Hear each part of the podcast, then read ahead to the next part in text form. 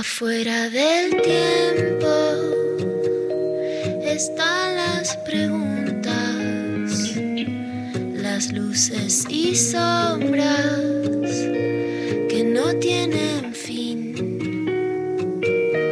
Ahí en la frontera están las señales, besando los bordes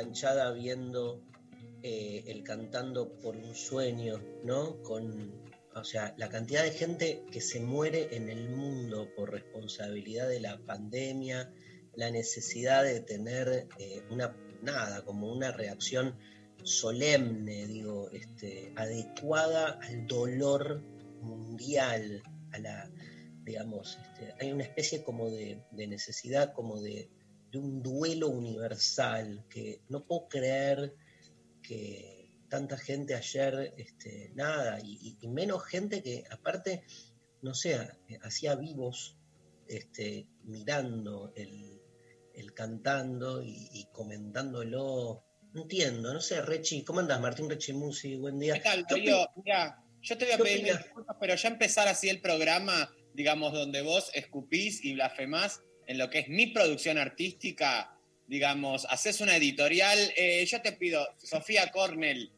eh, a mí me sientan acá un programa ya eh, y comienzo la primera mañana escuchando un editorial o una editorial, no sé cómo se dice, una editorial, porque la es segunda mañana, segunda mañana, ¿sí? Vos te despertás a las 11 menos 5.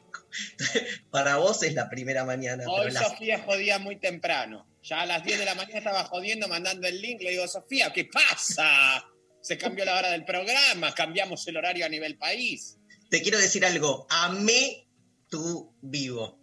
Amo. Y amé el cantando de ayer y nada. La única manera con la que puedo soportar el dolor universal es saber con María Stanriver, los dos, los tirados comiendo una comida de esas que va directo al hígado, así tipo empanadas de bondiola, cosas por el estilo, rabas, pero así como en este. Linda mezcla, lindo. Sí, sí. Todo frito, por suerte. todo, todo, ultra frito, con un gran vino. Y nada, y, y viéndote a vos y, y, y viendo el, el, el, cantando, la verdad, ya está, puedo morir. Perfecto, me alegro. No, no queremos que mueras, eh, el vivo de ayer fue, la verdad, muy lindo por dos, por dos situaciones. La primera es este, la situación, eh, el cantando por un sueño itself, en sí mismo, digamos. ¿no? Pongo una palabra en inglés para que tenga un carácter académico. Lo que se llama el cantando itself, en donde Esmeralda Mitre, recordemos que por un lado es nuestra Paris Hilton, al tiempo que es en nuestra eh, historia y en nuestro presente argentino, es la portadora del mitrismo. Ella es la cara visible del mitrismo. Fuerzas oligárquicas nefastas en la Argentina, si las hay, es en todo lo que es la familia y la estirpe Mitre presente. Ayer ella tuvo, no un brote, 25 brotes al hilo. Porque le, le molestó muchísimo. Ya ella no entiende qué está haciendo ahí. Este, bueno, Escuchame, espera, espera, pero este, no las sacaban más. O sea, el minuto a minuto daba. Pero si estábamos todos, éramos llenas comiéndonos el, una, un manjar. Estábamos todos diciendo más. Que no termine. Si fuiste por mí, yo seguía hasta, hasta hoy. Así como duro, duro de Esmeralda Mitre estaba. Entonces, esto le molestó muchísimo que algo que eh, también se. María, vos vas a saber corregirme si me A equivoco en esta tesis que voy a proponer. Ayer eh, la señora Laurita Fernández se este, cristalizó como conductora eh, central. Porque Sí. ella fue la que armó todo el bardo. Totalmente. empezó a inflar a la novia del soñador. De... Eso es otro tema que también pasó. Se bajos presupuestos para los soñadores de los famosos y hay algunos que cantan para el orto. Como el No caso se de. entiende. No sé. No se entiende por qué ponen a veces a alguien que canta peor que el, que el personaje principal cuando se Peor. deberían estar ayudando. Y no son famosos. Además No no se- son famosos. Cantan para el orto y tienen unas ganas de estar en televisión que no quieren, que quedan bien con Dios y María Santísima. O sea, ¿Para qué están? Volviendo al asunto. Esto es, eh, todo el programa vamos sobre el cantando hoy, ¿no? Eh, pues, vamos viendo. No, chicos, o sea, No, no, pará. Pará, pará, pará. No, vamos a tirar la consigna porque te quiero decir algo. Ahora volvemos. Yo quiero hablar de, porque este, yo lo vengo viendo hace relativamente menos que ustedes dos. Claro. Y a- ayer me capturó, o sea, no podía hacer otra cosa, ¿viste? Estaba corrigiendo un texto de, de Husserl y la fenomenología eh, del orto y tuve como, claro, fenomenología. Es medio. eh, la segunda parte es más confusa.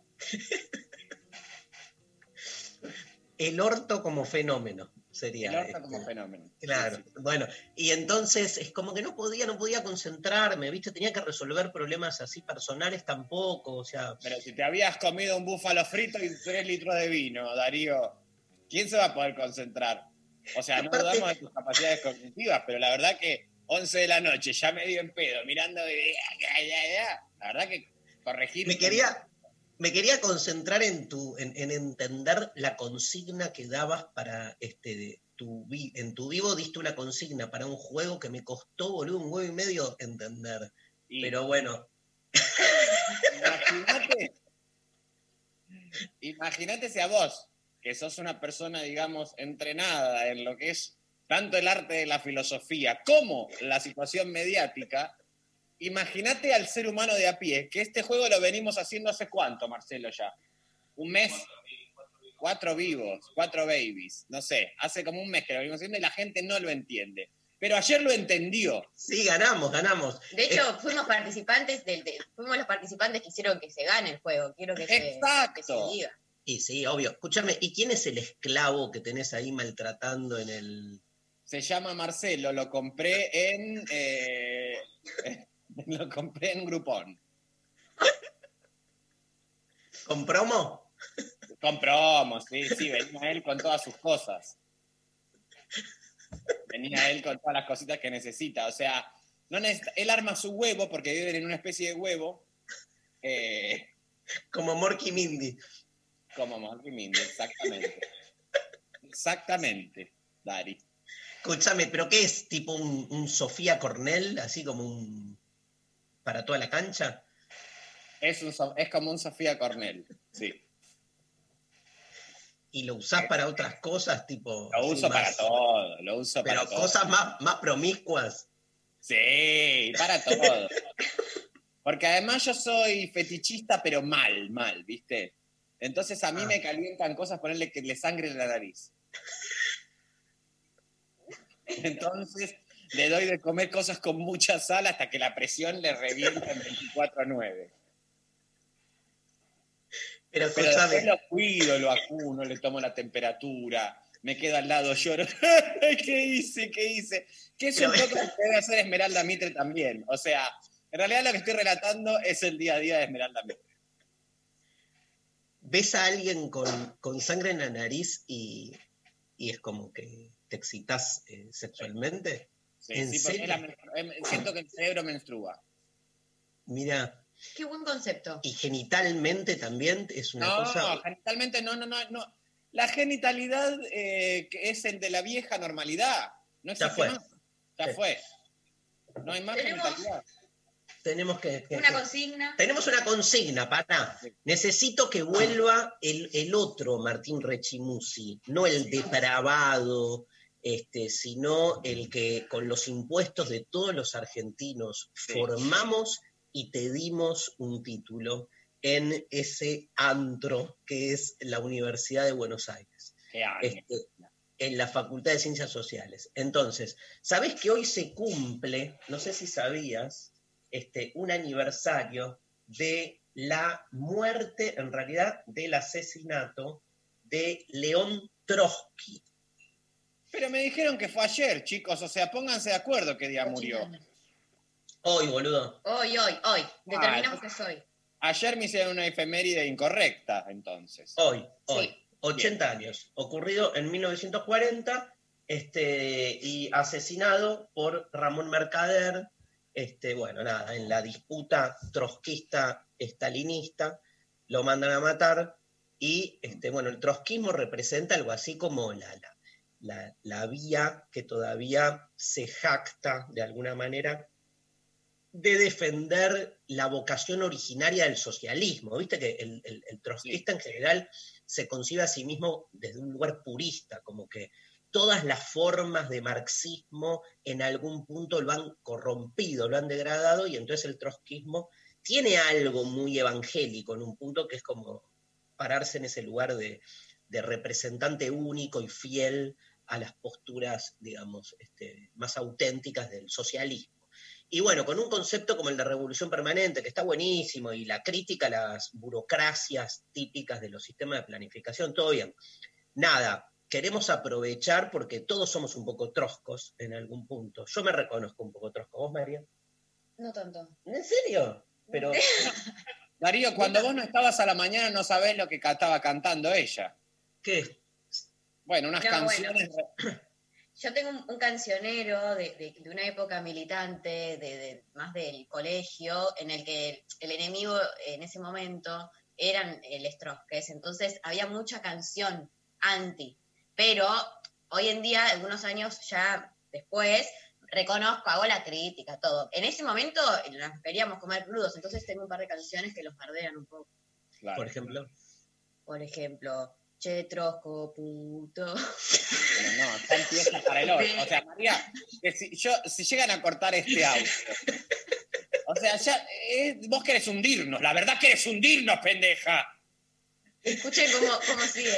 Che, troco, puto, ven a chupar esta poronga nacional y popular, ole, ole. Era lindo eso que cantabas, María. No, no se lo canta la Pecker, ¿viste, María? Obvio que no. Claro. Llamala a Luciana de emergencia. Y hay que hacer un pupita golosa de emergencia, decile. Yo s- lo, lo que también digo es se- separo, separo trotskismo este, también de, de- de- como de su institucionalización. O sea, a veces, viste, nos pasa a los peronistas, nos pasa eso. O sea, ¿quién es el representante fiel del peronismo? O sea, nadie. Con el trotskismo, una cosa me parece, Maru, es pelearte con los troscos tipo eh, individuos. Otra cosa es cuando yo digo que todos somos un poco troscos en términos como más ideológicos. No, obvio, obvio, ahí sí, ahí sí. Cuando decís, bueno, la trosqueamos, ¿viste? Entonces, bueno, la consigna es esa. ¿En, eh, en- en qué somos? ¿En qué, la, trosqueás? ¿En qué la trosqueás? ¿En qué la trosqueás vos, Rechi? Eh, ah, bueno, a ver. ¿En qué no, boludo, si vivís al palo? Vivo casi al límite yo. Che, Siempre. Bueno, la trosqueo eh, en momento electoral cuando me dicen no hay que hablar de tal cosa y tal otra, y yo le digo, mirá, eso es un poco el rol de la dirigencia, no mi rol. Si no, yo me siento ahí, voy a una banca, no, a mí no me interesa eso, la verdad. Yo no tengo esas pretensiones, ni menos aún tengo las cualidades necesarias para ocupar los roles dirigenciales o... o este- obvio, pero, pero ahí me, me interesa el concepto. ¿Cómo estás definiendo la trosqueo ahí? Como que te vas a la mierda, sería. Claro, porque dicen, no, bueno, ahora nos tenemos que mostrar, o sea, o tenemos que hacernos los boludos con tal candidato, y yo la verdad que no puedo. Yo ahí Claro. no, mirá, bueno, porque esta persona estaba. O sea, obviamente sí nos vimos muy interpelados el año pasado por la experiencia de la unidad y el todes, y el todes, que fue tan complejo, digamos, este, en, un, en una emergencia como la que asistimos frente al avance macrista, digamos, bueno, ahí hubo que hacer como una. Pero con. Esperá, pero con Scioli la trosqueaste, por ejemplo, tipo, eh, este no lo voto, eh. No, no, no. No. No, no. O sea, electoralmente digo a nivel campaña. O sea, voy y voto lo que básicamente mi referenta, que es Cristina, y mi conductora, eh, indica el rumbo, porque confío en ella. Eh, sin embargo, yo no soy tampoco tan. De- o sea, me siento bastante primo de los troscos, a decir verdad, porque siento, por un lado, eh, que muchas veces nos encontramos en las mismas marchas, en las mismas militancias, Y la verdad que digo, bueno, están de alguna manera persiguiendo muchas veces un fin noble.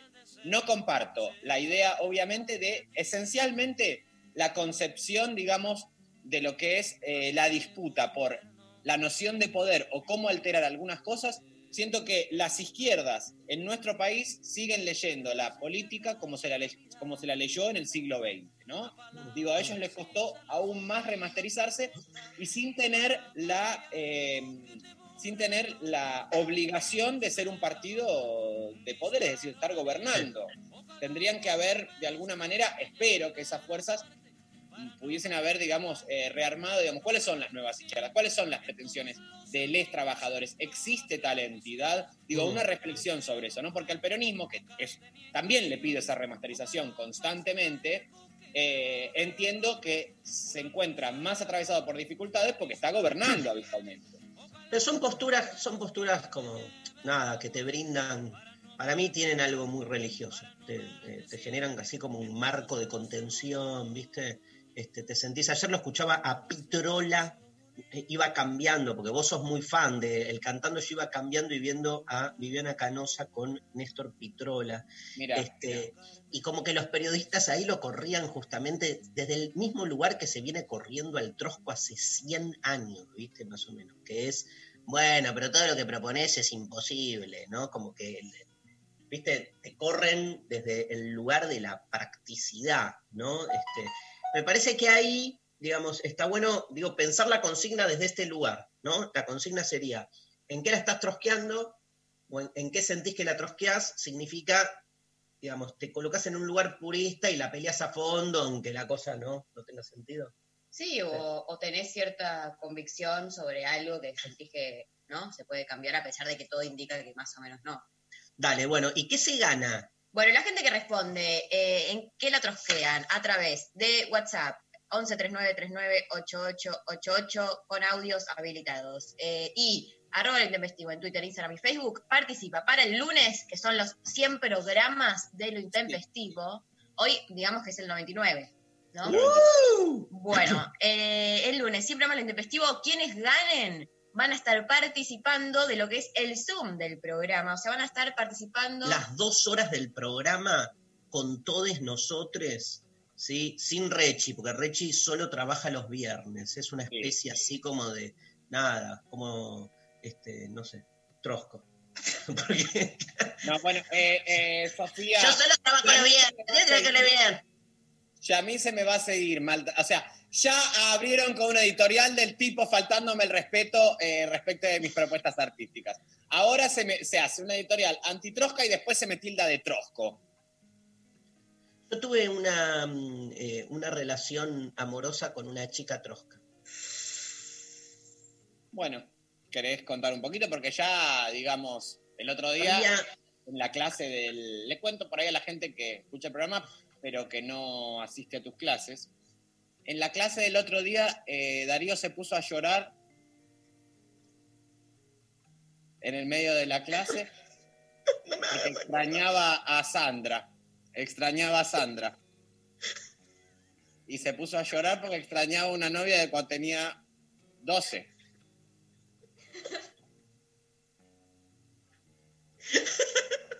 Se puso a llorar. a ¿Viste mis lágrimas? ¿Viste mis lágrimas? Vi tus lágrimas, vi tus lágrimas.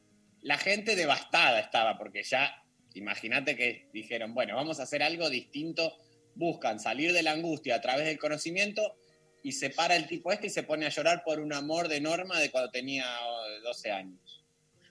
Primero no era Norma, era Silvia. Entonces decirle a Sofi que nos deje de confundir. Nena. Porque ella lo dice en el chat. Vos fijate, Sofi. Ya vi, ya vi. Pero vos decís Sandra. Sandra, Norma, Silvia, bueno. Bueno, bueno, son todos nombres de mi generación. ¿Qué querés? Todos nombres de tu generación. Más Verónica y Andrea. Andrea Insoportable. poquito más joven. Ah, ok. Verónica por em, el coso para Verónica, ¿no? Era una- El queso. Me gustó mucho ese queso en ese momento y dijeron, listo, vamos a ponerle a la gente cómo se llama este queso, loco. Sí, dale, dale. No, había me buscan por favor o algún oyente, había este, un- una, una señora que escribía que se llamaba Poldy Bird. Bueno. Olvidado. Sí. Debe ser por eso, Darío, que le pusieron a toda una generación un nombre de una cosa que vos solo sabés. ¿Qué es? Le juro por Dios, boludo, que se, se eran como cantos para Verónica, cuentos para Verónica. Entonces se puso de moda el nombre Verónica, por, pero era una escritora. No puedo creer que no conozcas a Paul Diver, boludo. No, eh, nadie conoce, a, no, ni Paul Divert conoce a Paul Divert. Creo que murió. Bueno, no, entonces, entonces vamos a hacerle un buen homenaje a la señora Paul Divert. Vamos a partir de ahora, vamos hasta las 6 de la tarde leyendo todos sus textos. Ahora voy a buscar, para la segunda parte del programa, te vas a morfar los poemas de Paul Diver. Ah, me encanta, me encanta. Poldi es una. Mira, para mí Poldi me marcó un antes y un después. Cuando yo descubrí Poldi, bueno, de hecho le puse Verónica a mi hija por su texto eh, Cantatas para Verónica, una oda al queso.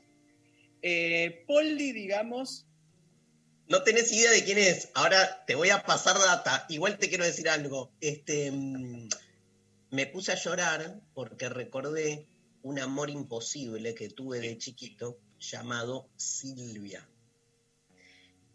Y quiero decirte que recibí muchos mensajes privados después que me escribían diciendo, hola, soy Silvia. No, troleadísimo. ¿Cómo la gente puede ser tan tan obvia? mierda.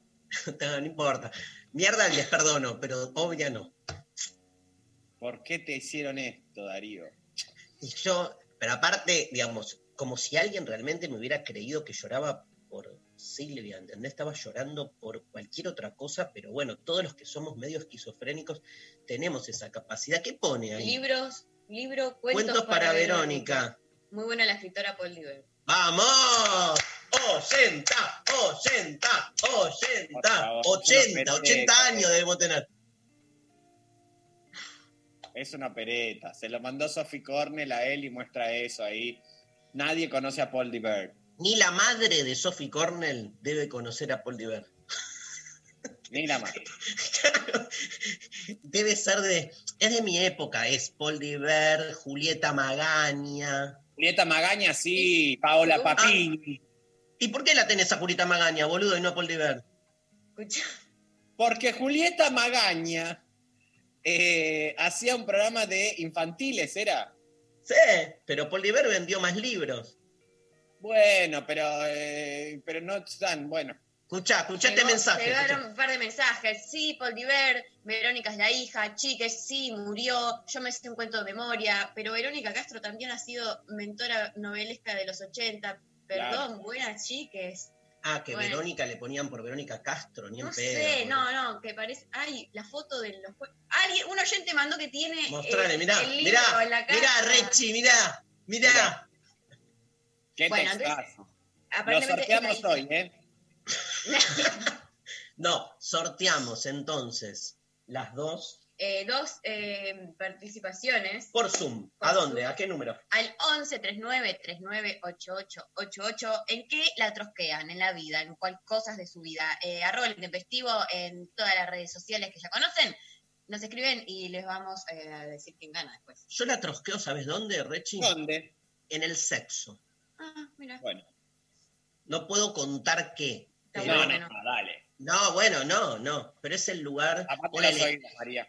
Esme- Esmeralda Mitra ayer. Es una. La atrofió La retrosqueó. La retrosqueó, la llevó al, al- al- al, al límite. extremo. Rompió, y- rompió, rompió Claro. todo, digo, rompió todo. Y no, y bancó la suya, se peleó con este, ¿cómo se llamaba? Meli de piano, o algo así. Melina de piano, ¿no? Se Eh, vos tenés mucha facilidad para los nombres. Yo es una cosa que la marihuana me lo ha eh, quitado de raíz. Me doy cuenta. Y mm, nada, la trosqueó. La trosqueó, estaba, había todo, había todo algo, un, un- un formato funcionando, un esquema funcionando, un orden establecido, y ella paz, se fue, volvió, cantó, no cantó, cantó arriba de otros. A mí me gusta trosquearla, por ejemplo, en lugares este, como, suponete, hay toda gente en una reunión re solemne donde usan buenas palabras y yo digo la palabra pija, por ejemplo. Ah, eso, es tro- eso es trosquearla. A mí me gusta trosquearla en las reuniones familiares con gente conservadora. ¿Qué le decís? ¡Ey, a Perón! si qué, patriarcado de la clase obrera. Pero escuchen, porque acá lo que pone en jaque es el orden que uno establece para después decir quién la trosquea y quién no. A mí ayer me pareció que Esmeralda Mitre no la trosqueó. Por el contrario, ella estaba jugando muy a favor del show. De hecho, estábamos todos pico de rating, que es el objetivo de ese programa. Estamos todos hablando de esto, que es el objetivo. pero del. Rechi, al interior del programa, está claro que en, en una lectura, o sea, fue funcional al Por programa. toda izquierda. No. Pero, María, vos que realmente que sos López Rega directamente. tenías otra canción de los montón. A ver, otra, dale. Otra, pero menos. la que te conté el otro día. la de- Sí. ok. Eh, Tro- eh, Trosco, mi buen amigo, háblame vos de tus desaparecidos en tantos años de represión, mientras caían los soldados de Perón. ¿Qué pasó con Altamira? Puto, el puto se fue a Brasil. Cuando pararon los tiros, se volvió con tu. Trosco. Bueno, la verdad es que eh, me parece realmente fuerte esto. Sé más polite, ¿eh?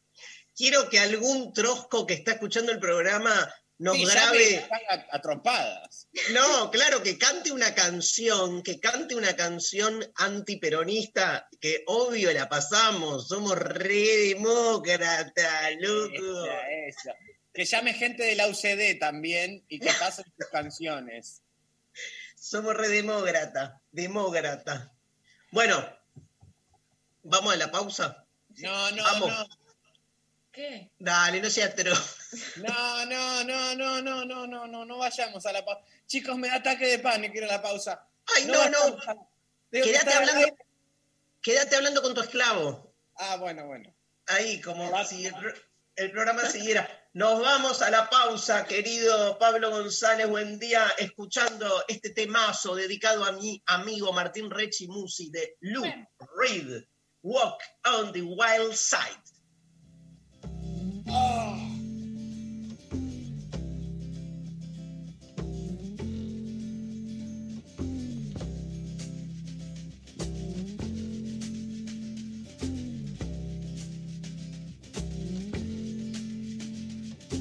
Holly came from Miami, FLA.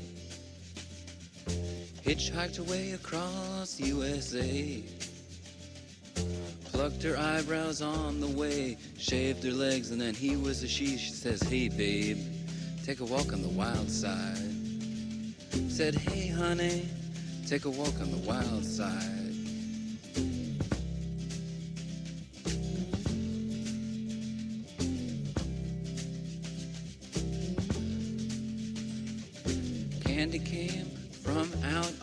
Island. In the back room, she was everybody's darling. But she never lost her head, even when she was given head. She says, Hey, babe, take a walk on the wild side. Said, Hey, babe, take a walk on the wild side. And the colored girls go do do do do do do do do do do do do do do do do do do do do do do do do do do do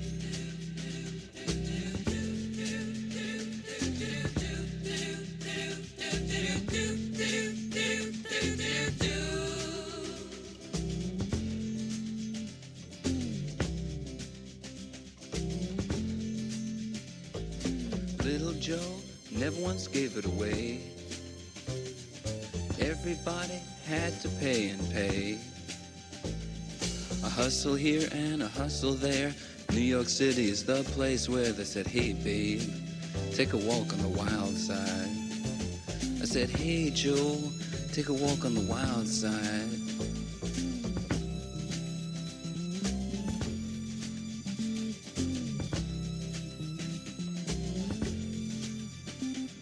Sugar Plum Fairy came and hit the streets, looking for soul food and a place to eat. To the Apollo, you should have seen him go, go, go. They said, Hey, sugar, take a walk on the wild side. I said, Hey, babe, take a walk on the wild side. All right. Huh.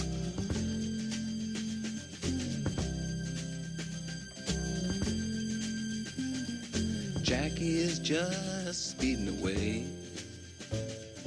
Thought she was James Dean for a day.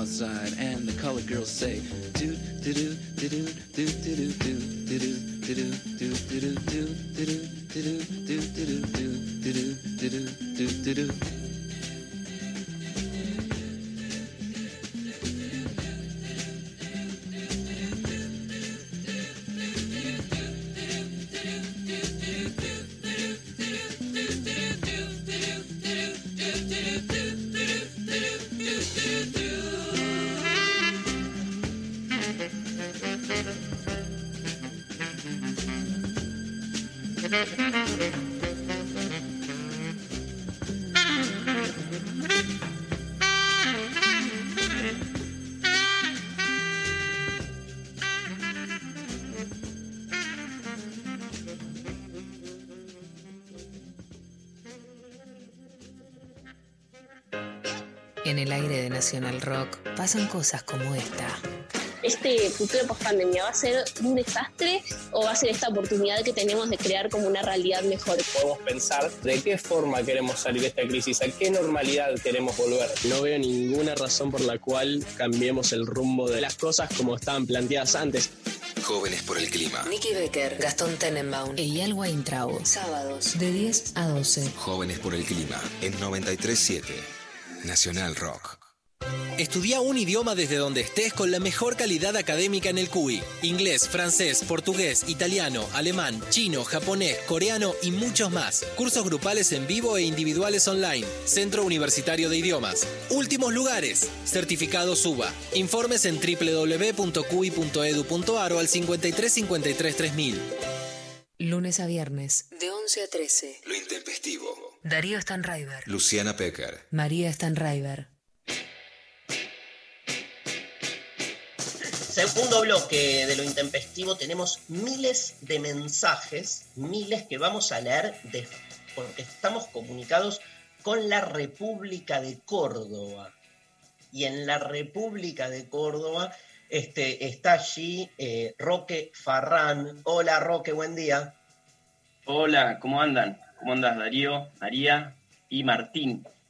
¿Qué haces? Qué- de una, qué placer que estés ahí. Aparte con el Zoom nos vemos. Este, esto, estas notas antes eran por teléfono, ¿viste? Este, así que están un poco más humanizadas, por decir así. Este, y mm, ¿te gustó lo de la República de Córdoba? Y algo de eso hay. La República de Córdoba. Qué lindo. Sí, sí. O sea, es- pero bueno, este, sobre Es todo. complicado. Es, es un tema, ¿viste? Este, se habló mucho sobre todo, bueno, Roque es filósofo, ¿sí? empecemos por ahí, y vamos a charlar con él en función de la publicación de un librazo que acaba de sacar que se llama eh, Leer, Escribir, Meditar, de ediciones La Cebra. Este, me, lo, me, lo, me lo devoré en, en- en- en- Qué bueno. en un, en un rato. Un libro breve, pero contundente.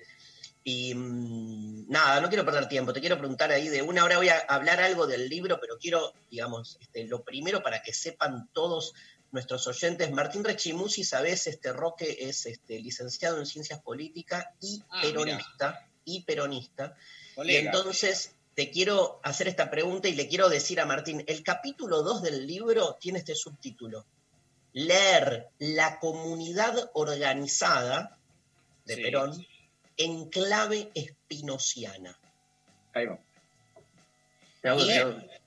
Tuve, te digo, acabé, boludo, cuando leí ese. El título solo ya me puso en un lugar ultra excitado y después leyéndolo.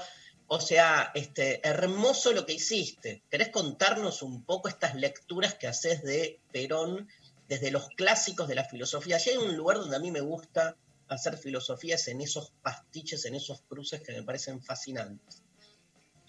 Bueno, sí, la idea es este, proponer lecturas en pandemia, ¿no? Leer, meditar, escribir, la práctica de la filosofía en pandemia, así se titula.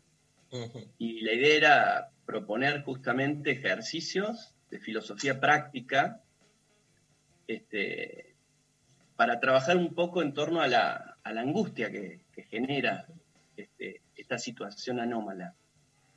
Y ahí hay varios cruces. O sea, con un- el primer cruce es con la, con la comunidad organizada, que para mí fue todo un acontecimiento encontrarme con ese texto maravilloso, programático de- del peronismo, justo cuando estaba releyendo la ética de Spinoza. Y a, a mí me saltó a la vista así que, que había este, conceptos Paralelos. muy potentes, digamos. Este, había, hay to- como toda un- una cuestión de asociar la comunidad organizada hasta a ideas más ligadas al cristianismo, ¿no? Es decir, pero para mí era claro que había conceptos espinocianos ahí vinculados a la dinámica de los afectos, este, que es lo que busco resaltar ahí en ese breve capítulo, que en realidad es eso, un ejercicio de lectura, un comentario, simplemente algunos pasajes este, de algunos fragmentos de la comunidad organizada donde resalto la dimensión espinociana, sobre todo afectiva, ¿no? La alegría, Vos, el este, amor, Vos, vos, vos le dirías a, conectar.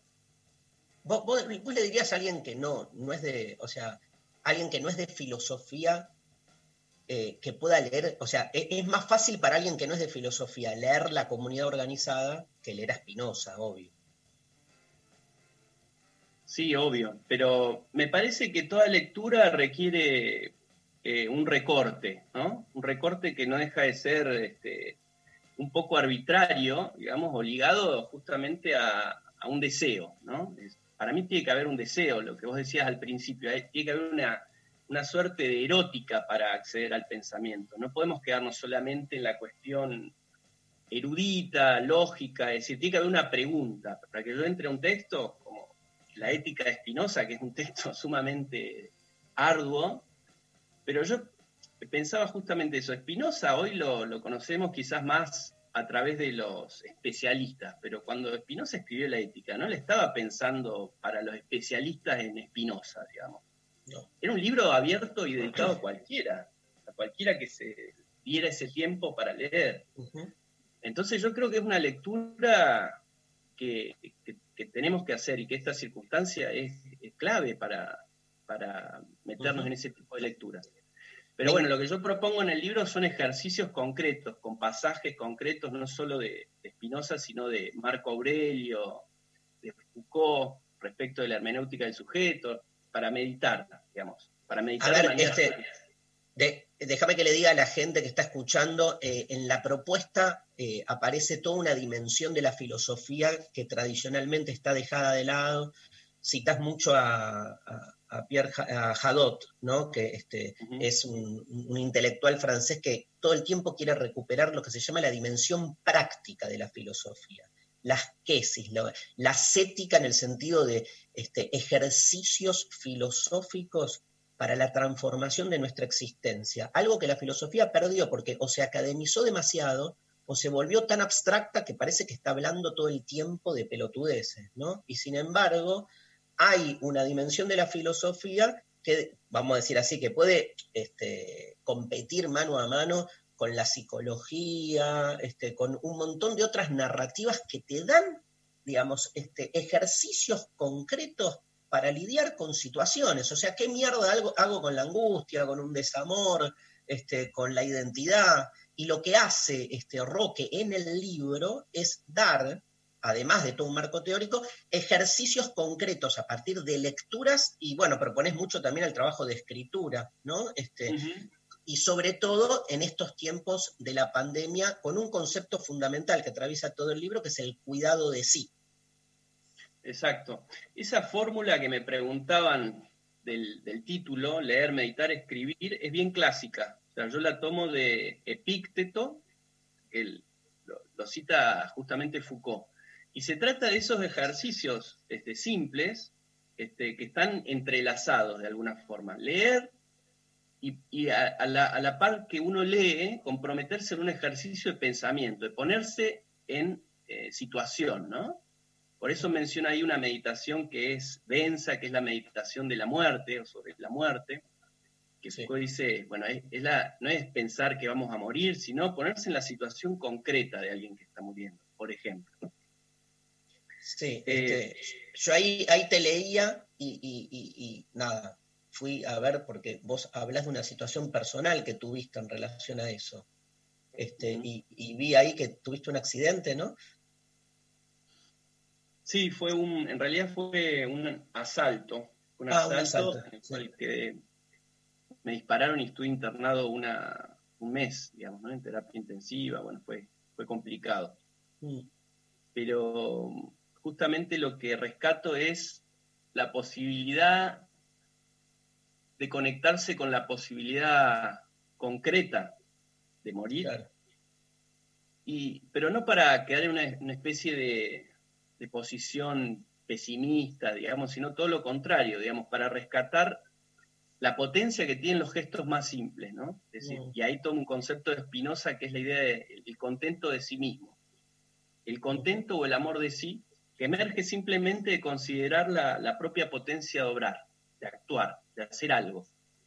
Este, de los gestos más simples, digo, de respirar, de caminar, comer, digo, gestos muy elementales que en nuestro automatismo cotidiano pasamos por alto, ¿no? Y entonces hay, hay situaciones a veces extremas, pero que también se pueden practicar, que hay ejercicios en los cuales uno se vuelve a reconectar con esos ejercicios simples y a, a sentir la potencia del deseo, la potencia de vivir, ¿no? es que cuando uno lee, lee los textos filosóficos desde ese lugar, se da cuenta que, digamos, aparte me parece que la grandeza de un texto filosófico tiene que ver con eso, con que vos los lees y decís, ah, está hablando de esas situaciones originarias más elementales que, que increíblemente después se taparon, la- las hemos perdido. Te quiero preguntar, digo, en función de, entonces, de, de, digamos, de tu implicación, o sea, vos sos alguien que, que lo haces, digo, este, sentís que es algo que podés este, llevar en tu vida, este, y, o sea, y sobre todo en esta pandemia, ¿sentís que la filosofía te ayudó a, a pasar el, el momento? Sí, totalmente, digamos, eh, totalmente. Lo que sí estaba, eh, siento que hemos pasado por distintos momentos en esta pandemia, ¿no? Este libro fue como escrito en los primeros dos meses. De hecho, surgió un poco como escritos parciales y haciendo en distintos medios virtuales. Mucho en Lobo Suelto, bueno, en la tecla ñ, este, y como un modo de, de llevar la situación, ¿no? Pero mm, siento que ahora estamos en, en otro momento, de hecho ya escribí el segundo tomo, digamos, que tiene la después, digamos. Si querés, hablamos después en otro momento, pero siento que hubo, que hubo un movimiento, ¿no? Este, en este tiempo y que gran parte de estos ejercicios de meditación filosófica tienen que ver con contrarrestar la, estulticia, que se denomina estulticia en la antigüedad, ¿no? que es la distracción permanente, el estar pasando de una cosa a otra. Y la pandemia y el confinamiento nos exigió concentrarnos de repente en un montón de cosas que no, ¿no? desde la misma convivencia cotidiana, qué sé yo, y se intensificó mucho esto de la lectura, la escritura, la meditación. Pero siento que de repente en este momento estamos en otra circunstancia, ¿no? Y vuelven a surgir este, los automatismos. Como, y entonces surge la pregunta de si realmente tenemos capacidad de modificarlos, de transformarnos a nosotros mismos, de romper con los automatismos, porque realmente es muy pregnante a veces, ¿no? Cómo volvemos a caer en, en- bueno, en el, en el circuito mediático es evidente, cómo vuelven a, a surgir las mismas estupideces, las mismas estribillos, repeticiones, ¿no? En vez de estar planteándonos cómo vamos a salir de esta, de esta pandemia, digamos, mejores, quizás, o por lo menos de otra forma, volvemos a encontrarnos con lo, con lo mismo. Entonces es un poco frustrante eso, ¿no? Es, en el circuito mediático es, es, eh, más que claro, este, y te hago entonces como la pregunta sobre el otro polo. ¿No te parece que en la academia también, y que en vez de este, poder involucrarse, digamos, de lleno con, con este tema, también de algún modo queda en una especie así como de, de nube de pedos, viste, encerrada sobre sí misma, este, eh, porque, digamos, este, se da un poco también esa situación, o por lo menos esa, esa oscilación. Uno va a los medios y se quiere matar. Ahora va a la academia y también, ¿viste? Decís, ¿dónde encuentro un poco de aire? Yo en tu libro encontré un poco de aire, digamos, este, siendo que, que venís de la academia, sin embargo, digamos, me parece que desde la academia eh, han surgido un montón de, eh, y desde los medios también, de, de- de propuestas que buscan de algún modo distender, pero, pero cuesta mucho. ¿Cómo te llevas con, con eso, con, este, con la relación tuya, digo, este, siendo tan crítico, leyéndote también con, la, con la academia, con la institución?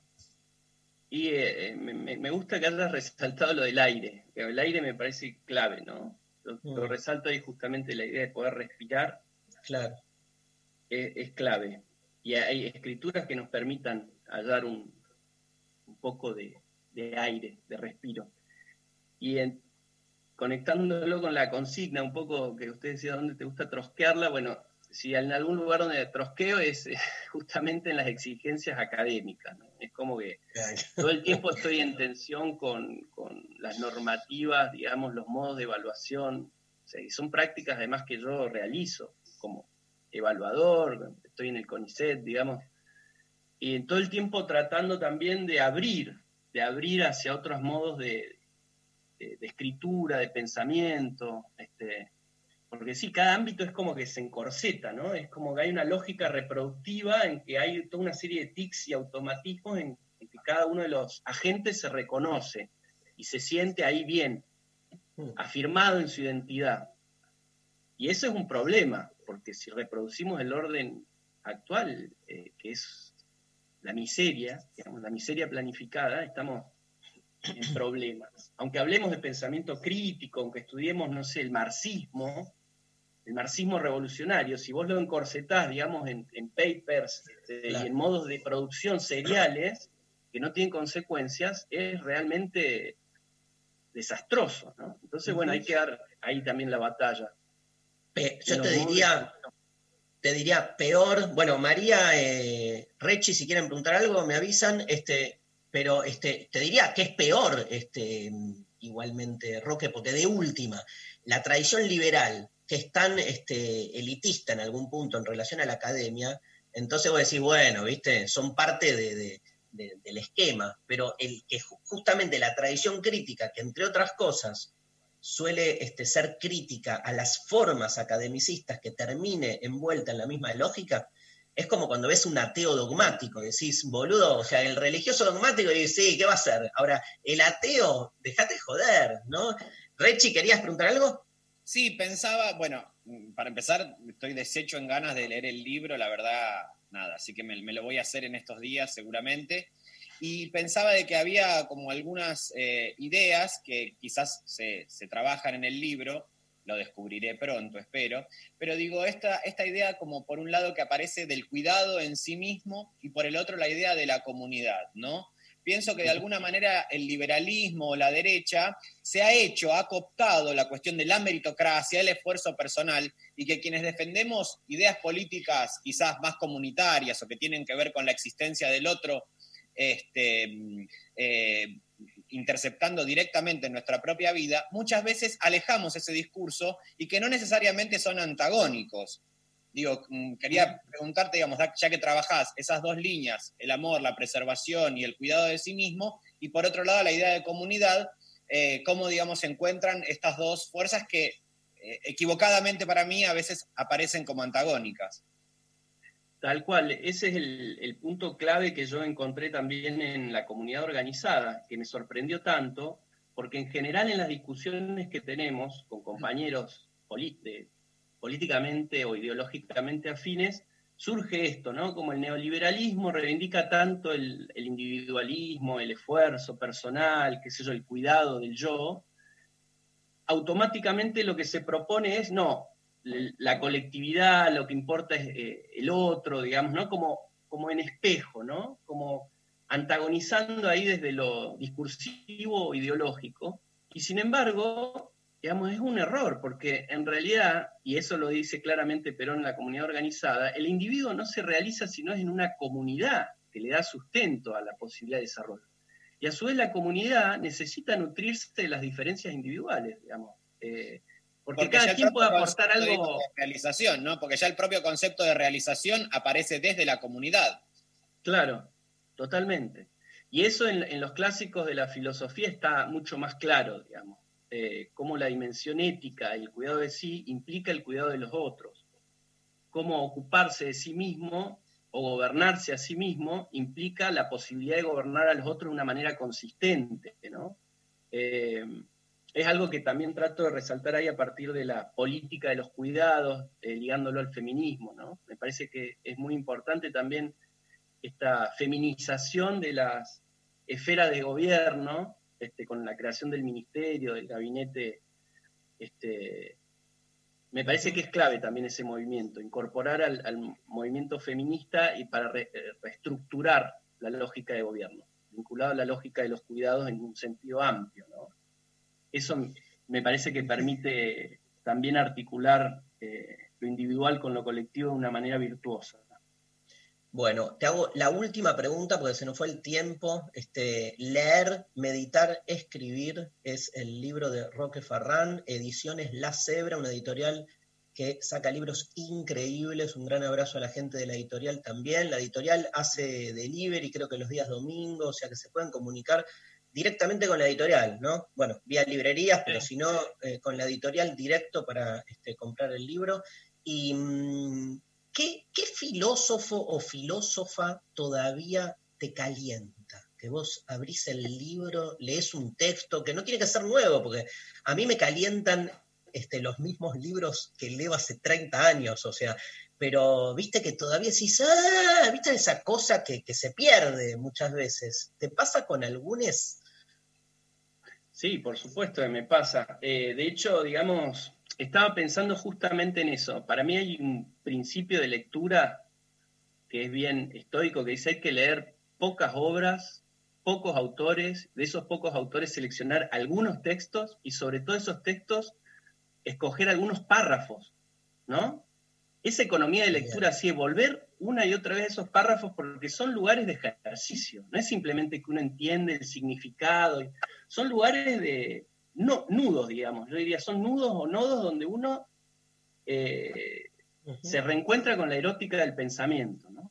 por el nivel de complejidad, por el, el- el nivel de, eh, de perfección en, en la modulación de la frase, en, en- en el sentido no solamente lógico, sino estético en que están formuladas las ideas, que exceden todo comentario, que exceden toda especialización, digamos, contextualización de la obra. Por eso digo, son lugares que llevan a una erótica del pensamiento, ¿no? Y para mí los nombres son, digamos, eh, son poquitos, ¿no?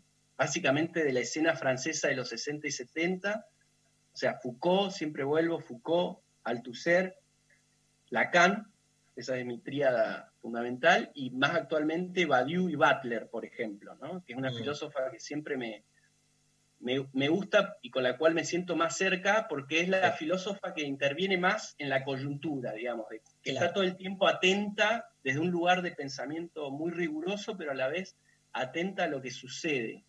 Mm. Me sorprendió mucho la, la presencia fuerte de Althusser en tu, en tu libro y con este, citas. Yo no, no lo tengo muy leído y me fascinó este, todo lo que traes de Althusser, este, pero sí, hay algo ahí. Tene- tenemos como medio los mismos novios, me parece. O sea, yo le agregaría a Derrida, que es como mi... Claro, Derrida. Sí, no puedo, me puede. Me puede. Gracias, Roque. ¿Qué, qué? Decime, decime, decime. No, eh, un amigo de Ridiano que es el, el Emanuel Bisset, no sé si lo conoces, pero... Sí, sí, lo conozco. Lo conozco. Bueno, para no, no, inter- no compartir este, relaciones. No, pero por Dios, hay que estar todos juntos. Orgía, orgía. No puedo, no puedo creer que nos dijiste Derrida por respeto monógamo a Emanuel Bisset. No lo puedo creer. No, no, soy- Lo que pasa es que yo, yo leo a, a Lacan y para mí Derrida dice Lo mismo, ¿no? muy próximo a Lacan. Es muy próximo, digamos. Y me encontré antes con Lacan, digamos. Así que bueno, pero todo bien. Bueno. Gracias, Roque. Nos vamos escuchando a Charlie García, dedicado a Roque Farrán, Este, Charlie García, un temazo también eh, ascético, o sea, este, ejercicios para estar mejor y por eso este tema de Charlie García me siento mucho mejor.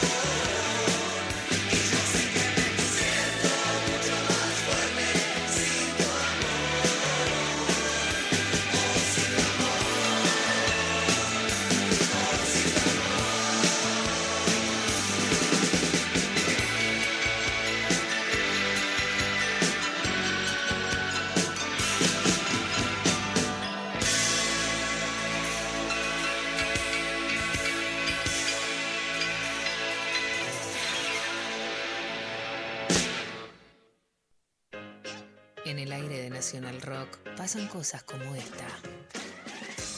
Algunos dicen que los Fatruso son los Sofovich de eh, Uruguay, pero son pocos, ¿eh? No crean que, te, no sé, sale o va al chino y dices, vos sabés que los Fatrusos son los Sofovich de Uruguay. No, no le va a pasar eso. Información, un programa que emite constantemente información hasta quedarse completamente vacío. Oro Negro. Maxi Romero, sábados de 17 a 18. Oro. Oro Negro. Negro. En 93.7. Nacional Rock. Darío Stanraiver, Luciana Pecker, María Stanraiver. Lo intempestivo. De 11 a 13. En 93.7. Nacional Rock.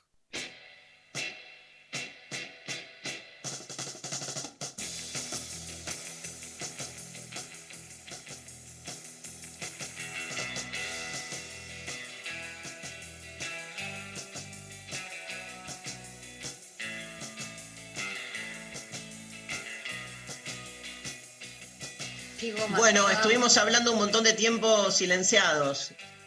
Cualquier. O sea, la verdad. ¿Cómo? Pero no saben todo lo que dijo María, boludo. Dije, hice toda un- una, una crítica altuseriana sobre. A la Rechi. Sí. Bueno, Esto me jodió a mí, ¿eh? Dejen de joderme, dejen de correrme por el lado altuseriano a mí.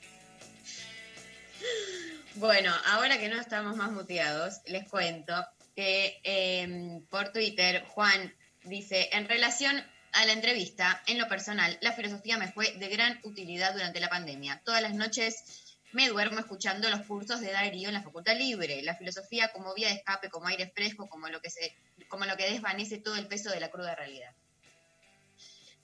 Qué bueno. Qué fuerte, todas las Sí. noches eh, escucharte. Hay gente que dice que escucha mis clases para dormirse, que tengo como una cadencia en la voz, como que no me escuchan una verga lo que digo, pero que como que les sirve para, para dormirse. Este, yo qué sé. Bueno, hay gente respondiendo a la consigna también y respondiendo, y muchos mensajes de Paul Diverde. ¿eh? Que, Bueno, favor, la mismísima Paul Diver llamó está enojada, que qué pasa conmigo, que yo dejen de no, yo no estoy muerta, escribí lo de Verónica, pero la verdad que no, ¿por qué no me hacen una nota a mí? Se enojó ver. con Roque. Porque también se llama Paul Di Pájaro, o sea, digamos todo, chicos. O sea, bueno, que asuma Eh. si es pájaro. Vos la trosqueás cuando, has- cuando haces humor. ¿No? Sí. Sí. Sí. Dale. Claramente. No, nos hablan de que hay otro libro, que, eh, Cuentos para leer sin rímel. Cuentos para leer sin rímel, total. Nos total. mandan la foto, dice cómo llorábamos de chiquito, qué generación perdida. Sí, yo- er- eran cuentos para llorar, tipo te los contaban y quedabas como retraumado, boludo, pero como con amor. Claro, bueno, acá dicen, Paul Diver, no lean cuentos para llorar sin rímel, tristísimo. Sí, igual en los 70 era eso. Yo no sé si ahora, Hay alguien que dice, chiques, tengo 34 y la conocí a los 9. pero porque la mamá se lo leyó. Y probablemente, no lo sé. Bueno, la mamá o cualquier persona a cargo, ¿no? De su. Quiero decir, alguien se lo leyó de otra Ahí la generación. troqué, ahí la troqué. Eh. Porque como bien sabemos, Paul Divert maneja también todos los pájaros del país. O sea. ¿Cuál es la- el verdadero nombre de Paul D. Bird? Ya te lo digo. Juan estoy- Aramburu López Areguesti. Siempre tiene escrito ¿Vos crees que bajo se el seudónimo de Paul Divert. Se llama Paul D en serio, boludo. Paul D. María Delia Bird. Pero Paul Di, ¿por qué la anotaron en ese momento? si nació en Paraná, ¿cómo te va a llamar? Nació en Paraná y Goldie. O sea, bueno, también eh, Goldie Legrand, ¿cómo se llama? Claro. Claro, porque es de, de esa onda. Pero no la- le dijeron Goldie y todo el mundo piensa que era por los bucles y era simplemente por la cruel decisión de que como era un poco más gorda que Mirta, ella le decían la Goldie. Mira, ¿En serio? ¿sabes cómo se llamaba el padre de Paul. Macareno Lopresti. Enrique Bird Mosconi. Ah, son los Mosconi. Son gente, son pa- familia Patricia. Familia Patricia. Exactamente. Bueno, pero necesito contarte. Ahora voy a buscar un cuento. O sea, los cuentos de Paul D. Bird Sí. eran cuentos. No sé. ¿Conoces a Juan Salvador Gaviota? Sí. Bueno. Era esa línea. Te- ahí. Ahí. Igual no quiero ser malo, porque por ahí hay gente que, que nada. No sé malo, Darío, si ya total está muerta la señora Paul Divert, o sea, la No, verdad le va a importar poco si vos. A ver, mensajes. sí. Sí. Em, La estoy trosqueando, la estoy trosqueando. Yo la trosqueo cuando me vuelvo muy así como, ¿viste? Snob. Eh, no, peor, como despreciador. Bien. Ese es mi, mi- mi- mi lugar débil. Y me odio a mí mismo, boludo. Entonces me flagelo, agarro un cinturón y me, me- me- me empiezo a pegar así hasta A ver, Que me ¿podemos ver eso? que me sangre la cho. No, bueno. Sí, la verdad que la imagen de que te sangre la chota es fuerte. Es, es metáfora. Ah, metáfora. Todo es metafórico. Em, dicen acá, yo la trosqueo cuando conozco a alguien. Arranco diciendo mi posicionamiento político. Si se la banca, seguimos charlando. Si no, se bloquea y fue. Perfecto. Me encantó. Yo la trosqueo cuando conozco a alguien así tipo del amor, porque tipo si me gusta, alguien del amor, tipo me voy a la primera cita y le digo me quiero casar. Bueno, no. Eso es trosquearla, Eso ¿entendés? no es. Sí, boludo, eso es re trosquearla. O sea, te al Eso carajo. Es ser un psicópata. Yo igual tengo que admitir que evidentemente hay algo que quizás medio genético, porque cuando empiezo como a estar con alguien, aunque no sepa para dónde va a ir el vínculo, me imagino como cómo serían, cómo proyecto, puedo proyectar cómo sería si me junto con amigos, y si les Claro. caería bien, si Pero no. trosquearla es avanzar sobre el sujeto o No, sujeto yo no le voy a decir, eh, estoy proyectando una vida y una convivencia con vos en la primera cita. Yo sí, porque creo que el ser humano no es más que un este, laboratorio de, de experimentación. ¿viste? Hay, hay que experimentar con los seres humanos en términos afectivos y emocionales, llevarlos al extremo.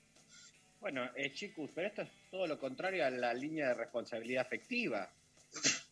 Eh, Acá la línea de responsabilidad afectiva es de lunes a jueves. Ah, ok, ok, ok, listo, listo. Claro. Y, la, y la, lle- la a mierda, los viernes ahí, vamos. Levantó una mina y después la, eh, sí, la lleva para allá en el auto. Le decía, hoy, eh, hoy, mirá, le decía, agarrá la mina. Vamos, vamos, vení. Mirá, hoy, y vos tenías las gomas bajas del auto, ya te, te dio cuenta que se te iba a pinchar. Hoy, me duele, tengo reuma en la muñeca. No me cambió la goma, le decís vos. Bueno, bueno, y la mina te cambió la goma del auto. Está revivo. ¿Te cuento más? Sí. Yo lo trosqueo contra los medios de comunicación hegemónicos y esos comunicadores del orto. Bueno. No, no, no, no. No.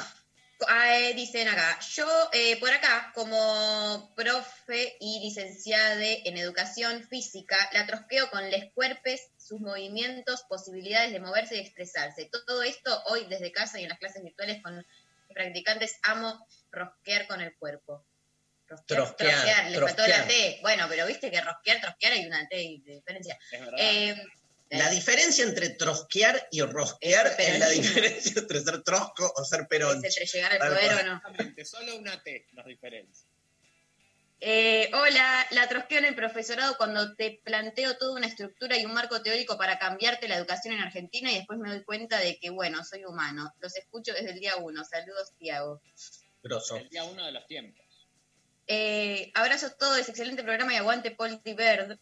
Bueno, eh, hola Darío. problema con la Paul Diver, la organización La Paul Diver. Espera, ¿hay, ¿hay audio, González? Hola chicos, me regalaron ventanas de Paul Diver, creo que a los 12 años, y me acuerdo de un texto, por esas ventanas miro hacia afuera, descubro el mundo, me reconozco, por estas ventanas miro hacia adentro, descubro el mundo, algo así.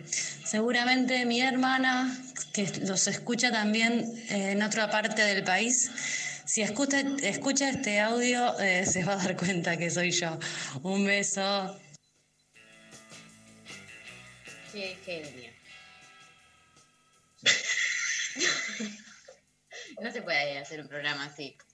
La verdad que, chicos, hoy eh, este homenaje a Paul Diver, que digamos, nunca nadie la homenajeó y que la verdad que este, nos encontremos, digamos, desde lo que es el contexto pandemia, eh, digamos, eh, homenajeando a Lea las- Paul Diver, resentido. Lea Paul Diver que te va a hacer bien, vas a encontrar tu yo. Hace un poco de a un introspección. pasaje- Un pasaje de mi cuento preferido de Paul Diver que dice lo siguiente. Soy aquella que espera con la mesa puesta, pero acá no hay mesa y tampoco estoy puesta.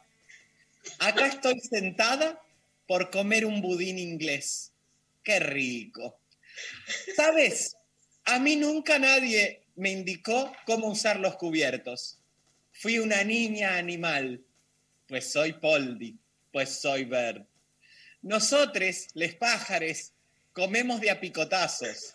¿Por qué acaso está prohibido en este mundo comer a picotazos? Yo no usaré jamás cubiertos, pues este cuchillo lo empuño y salgo a hacer la revolución. Viva Poldi, viva yo, viva Bird. A mí me encantó esto porque tiene una lectura muy altuseriana. Dame otro audio, González, por favor. Yo la trasqueo siendo quillerista, teniendo un tatuaje de Néstor en el brazo, y mi compañera, eh, militante del PO. Claro. Tremendo. no les creo. Y escúchame, tu, com- tu compañera te chupa la parte del cuerpo donde tenés el tatuaje de Néstor. Sí, ¿Vos decís que sí? sí, yo digo que sí. Sí. Porque aparte, Sí.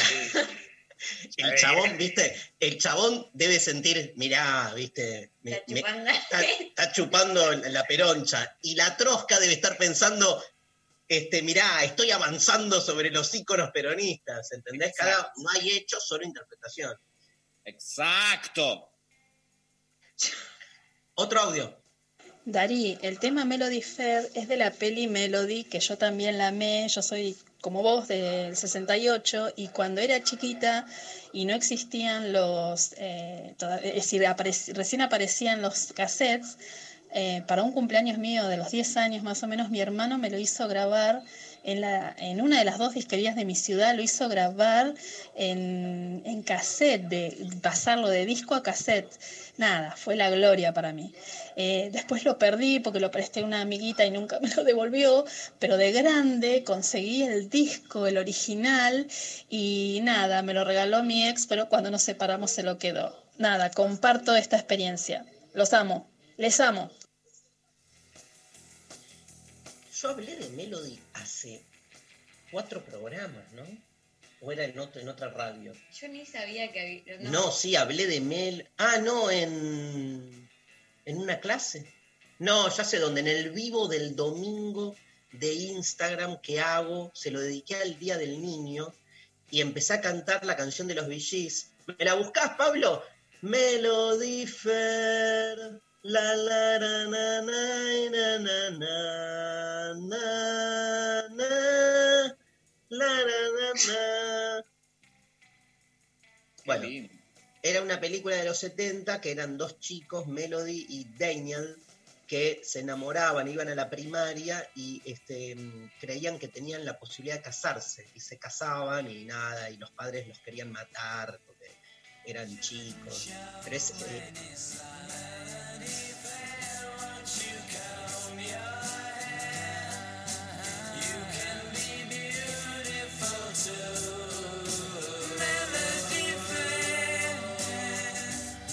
Gracias, Pablo. Y me enamoré de Melody, como todos, todos los varoncitos de esa época.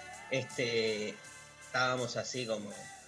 Y te sentías representado por Daniel. Y Daniel era un pelotudo. Este, y Melody la rompía. No entiendo cómo Melody le dio bola a, Daniel. Quiero, quiero volver a hacer esa película y ser yo el padre de Daniel y como autorizar, ¿entendés?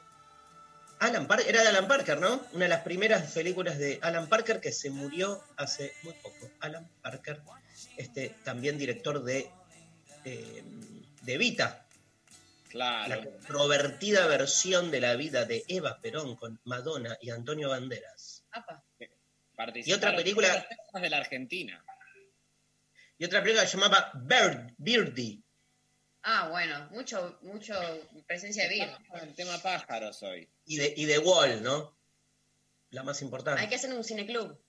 Bueno, ¿más mensajes? Sí. Hola, intempestives. Yo la trosqueo con mis hijes, pobres. Les tengo al trote con el feminismo y el antipatriarcado. No, bueno, pero va, va bien. No, pero hay, viste, viste, Rechi, no sé cómo es este, tu relación con tu mamá, pero viste los padres que la trosquean en un lugar tipo, la com- odio los padres que la trosquean con la comida. Que es tipo, yo quiero que comas ultra sano y Ah. al chico de 6, 7 años Se muere por un McDonald's. y- ve una Oreo, boludo, y se le salen los ojos. O no, sea, mi caso es exactamente lo contrario.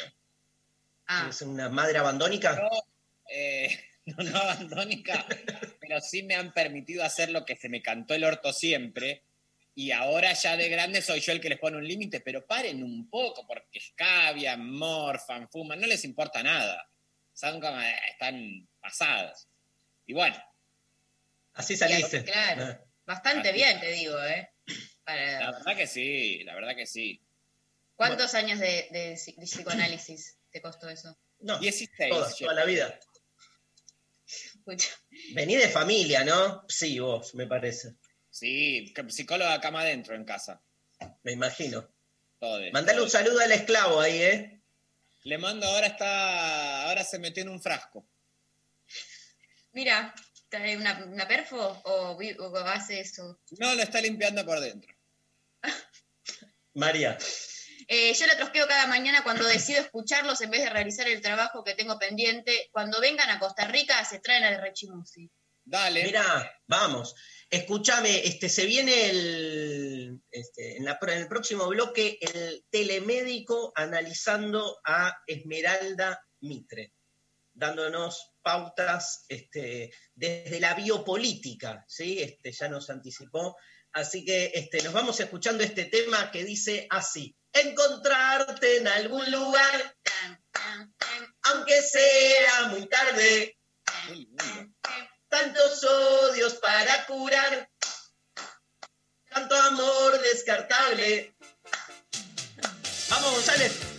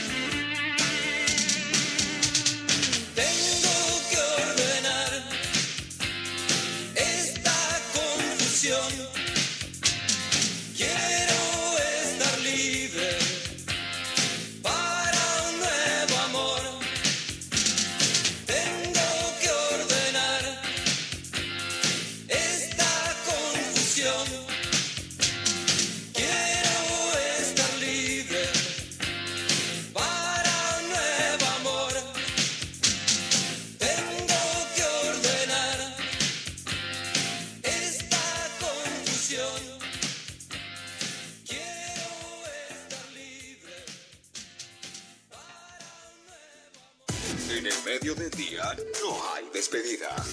Solo bienvenida. Hola. Hola, ¿qué tal? Hola, ¿qué tal? Hola.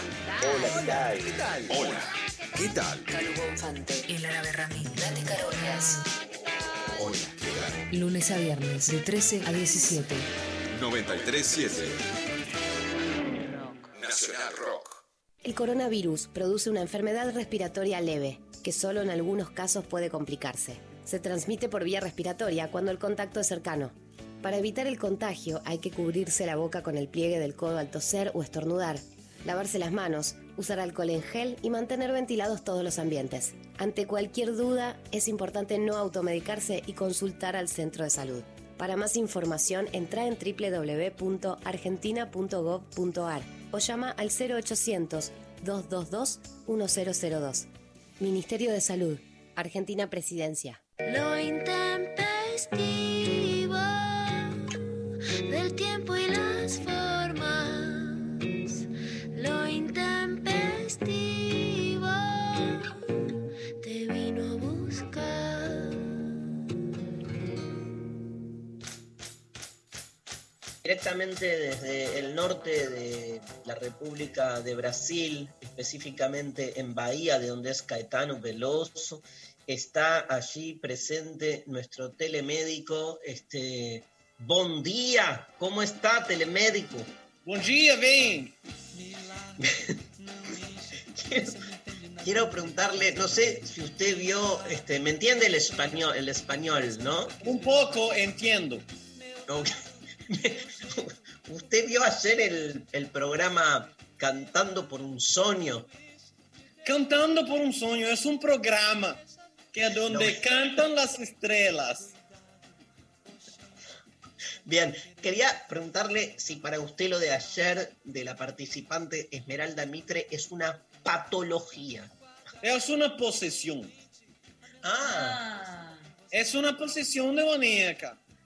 Ella en sí misma tiene el castigo de todo el daño que ha hecho la familia Mitre a la Argentina. Se encripta en ese cuerpo. Neki Galotti, Santiago Mitre, el sapo Mitre, el padre, que era un sapo, comía insectos. Yo, yo fui al colegio Mitre, Es el peor colegio. de verdad. No es un colegio. El colegio, el Nacional número 5, Bartolomé Mitre, Valentín Gómez. eh, Es entre- educación pública. La educación pública no es buena. Ok, oh, perdón. Este, y la educación privada. Yo me pregunto, ¿por qué tanta gente va a la escuela pública pudiendo ir a la escuela privada? Que tiene Por- mejor universidad privada. Yo soy egresado de universidad privada. ¿A qué universidad fue? Es una universidad que cerró. La Universidad Paul Liberty. Es una universidad que tiene muchísimas carreras. ¿qué, qué carrera? ¿Qué carrera hizo usted? Perdón, no. ¿Qué especialidad tiene como telemédico? Telemédico deconstruido, avanzado, ciencia se llama la carrera. Ciencia buena para curar los dolores del alma, del cuerpo y de los dientes. Odontólogo. Es verdad, me llegó el comentario que cada vez que le piden a usted un WhatsApp, usted cobra por un Sí. mensaje de WhatsApp. Yo cobro cuando la gente me trae su celular. Hacemos reparación de celular también. Cambio de chip. Por ejemplo, personal, 20, Movistar. Trabajamos distintas opciones. Traen el WhatsApp y yo por un dólar sesenta le cuido el WhatsApp un día. Te libero de la presión de WhatsAppear. Ah, usted es como que WhatsAppea por mí, digamos. Exacto, contesto todos los WhatsApp que te lleguen en un día. Ok, a ver, ¿podemos hacer un- un- una experiencia? Sí, me desnudo si- ahora, me desnudo. No, no, no, pero yo le leo porque me, me- me llegaron WhatsApp, por ejemplo. Em, por ejemplo, una persona me dice, hola Darío, buen día, te aviso por acá porque debes tener muchísimos mails. Ayer tarde te pasé la propuesta de la que te hablé por mail, gracias. Si ya me la pasaste por mail, ¿para qué me mandas esto? ¡Mierda! Cagao. Espere que tomo nota. ¿Cómo se escribe Gaga? Gaga, Lady. Gracias. ¿Va otra? Sí. Em, acá. em, voy a reclamar un video de la clase del martes, si te parece. No me parece, va a la mierda. Si ya lo quieres hacer, si lo vas a hacer, ¿para qué me preguntas? WhatsApp innecesario. Perfecto. E- Era la, la- la- la señorita Sophie Cornell. Me imagino. Sádica. Si podés y tenés ganas, te mando el proyecto y yo te cuento de qué se trata. Avísame si podés o no. Te mando un abrazo. Ni tengo ganas ni puedo. Beso. Escúcheme, pero este. Va, ahí, ahí- ahí va otro. Hola Darío, no me conoces, pero No. tengo, mucha- tengo muchas ganas de cogerte. Ah, bueno. Mira, eh, ese es un... esos son los más difíciles de contestar. Porque ahí lo que se hace es se pide nude Ah, y después se, se chantajea a esa persona. No. ¿Cómo? Mira, Pero ¿cómo- ¿cómo a que- dar a tu marido, promiscua de mierda. ¿cómo sabés que la nude corresponde a la persona que te manda? Claro. Exactamente. No gente entiende, porque es una cagada. Em, pasó, por ejemplo, el otro día, contesto, de un señor embajador importante, un señor diplomático de la Argentina. Eh, me contrató para que yo conteste su WhatsApp por un día. Y llega esta propuesta de coger y contesto y pido nude. Y era una nude de Paul Dibert. Y me doy cuenta, esto es una nude de la señora Paul Dibert. No me engañes. María. No, quería saber qué opinaba en ese sentido de todo lo que se está poniendo muy de moda ahora a nivel así término filosófico, que conocido como la, la posverdad, ¿no? Que tiene mucho Sí. que ver con, con este tipo de cosas. ¿Qué opina? Bueno, eh, a ver, la posverdad, ¿cómo explicarlo sencillo para que todo el mundo lo entienda? Antes se decía la verdad, ahora ya no. Está, hay que mentir todo el tiempo. Por ejemplo, te pregunta tu mujer, ¿dónde vas? A la puta que te parió. Te vas a un portazo. Ya no importa decir la verdad. Tus hijos, papá, papá, eres mi padre, pa, anda la mierda. No sé, se va. Tu jefe te pregunta, ¿terminaste los informes? ¿Qué te sé? También puede decirse una cosa que no se entienda. ¿Qué te sé? Y te das vuelta y te vas. No importa la verdad, no importa el conocimiento. Ya cualquier cosa es válida. Es increíble la explicación. ¿La, la- la va a explicar, la, la va a escribir en algún libro Ya tengo siete libros escritos sobre la posverdad? sobre la posverdad. ¿Me, me puede decir algún título de alguno? Así Bueno, uno de los primeros libros es No todo lo que se fríe cae mal. Ah, me encanta. que es como una metáfora lo frito de la elaboración este, lingüística de las verdades performativas. No, no, enseña a hacer pastelitos, milanesas, eh, buñuelos, buñuelos, Luis Buñuel. Usted es un éxito, un éxito comercial. Soy Todos lo envidiamos. comercial.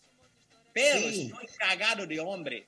No, no anda bien mi economía. Estoy tirado, hermano. Estoy partido. No, ¿en serio? Que, que- que estás forrado, Darío. Que estás forrado en guita. ¿Por qué? Puedo pedir transferencia. Eh, pásenos la, la CBU y le pedimos a los oyentes que hacemos una vaquita. ¿Sabe lo que es una vaquita? Sí. Es cuando, por ejemplo, cuatro personas desnudas se ponen a tener sexo. Eh, eh, a esta vaquita se refieres. ¿Qué hacen? Ah, no, no, bien. Lo que se llama, eh, jugamos a la vaquita. ¿Quién dice mu, por ejemplo, pierde?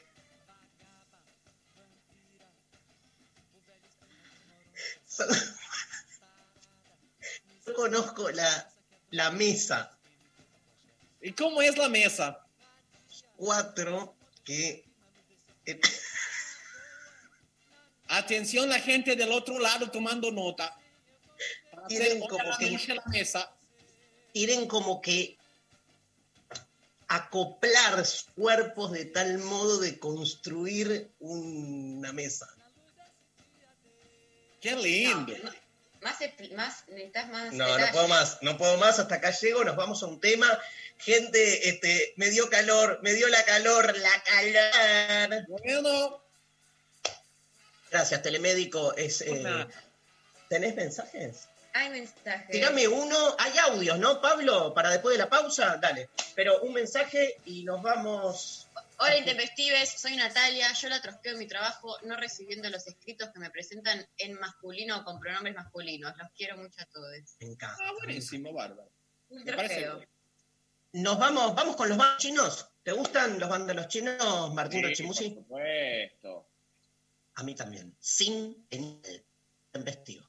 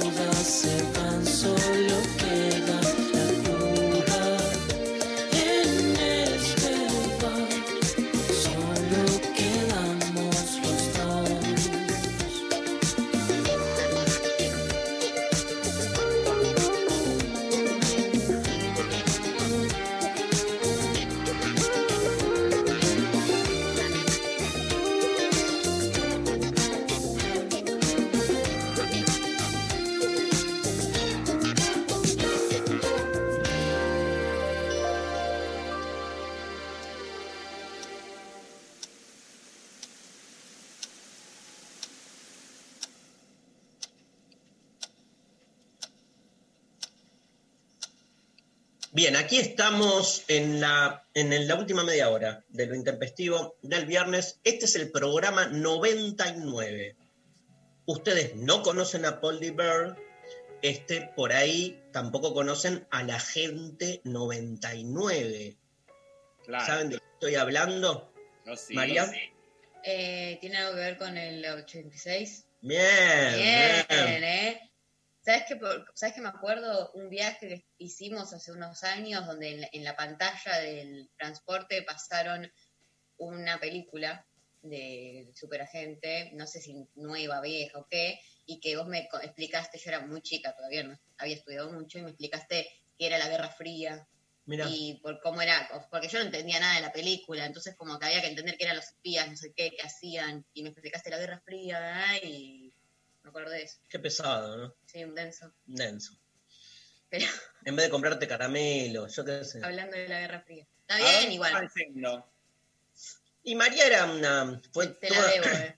fue una gran compañera de, de laburo mío. O sea, siempre me, yo iba a dar una charla a algún lado y María ahí venía, la, este, me esperaba. Poner, tenía cinco años, me acuerdo de una escena una vez en un pizarrón, yo dando una clase y María como del lado mío, del lado del docente, en el piso, dibujando con cinco anitos.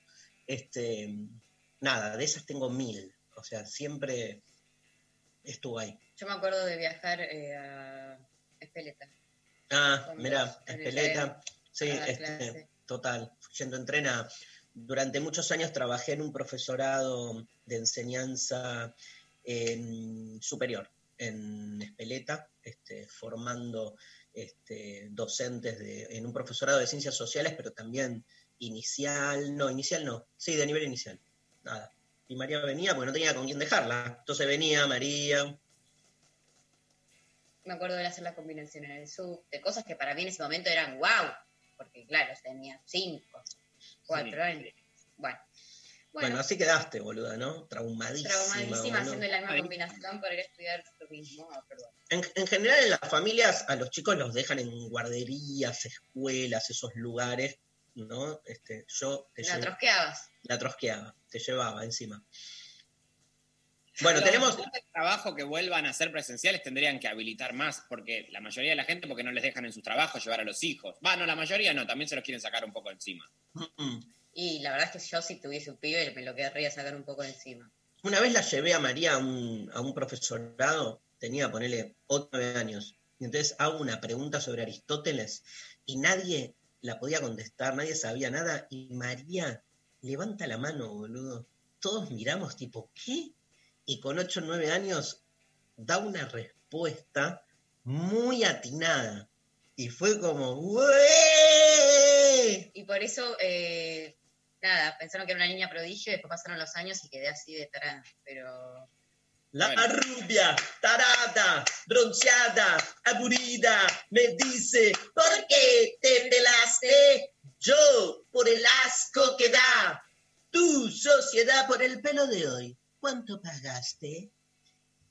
dicen que los niños que cuando son chiquites eh, son como, ponele un poquito inteligentes, como que hacen al comentarios que decís, ah, pa, wow, en general son los que de grande eh, la quedan después, es como que se Claro. invierte, ¿no?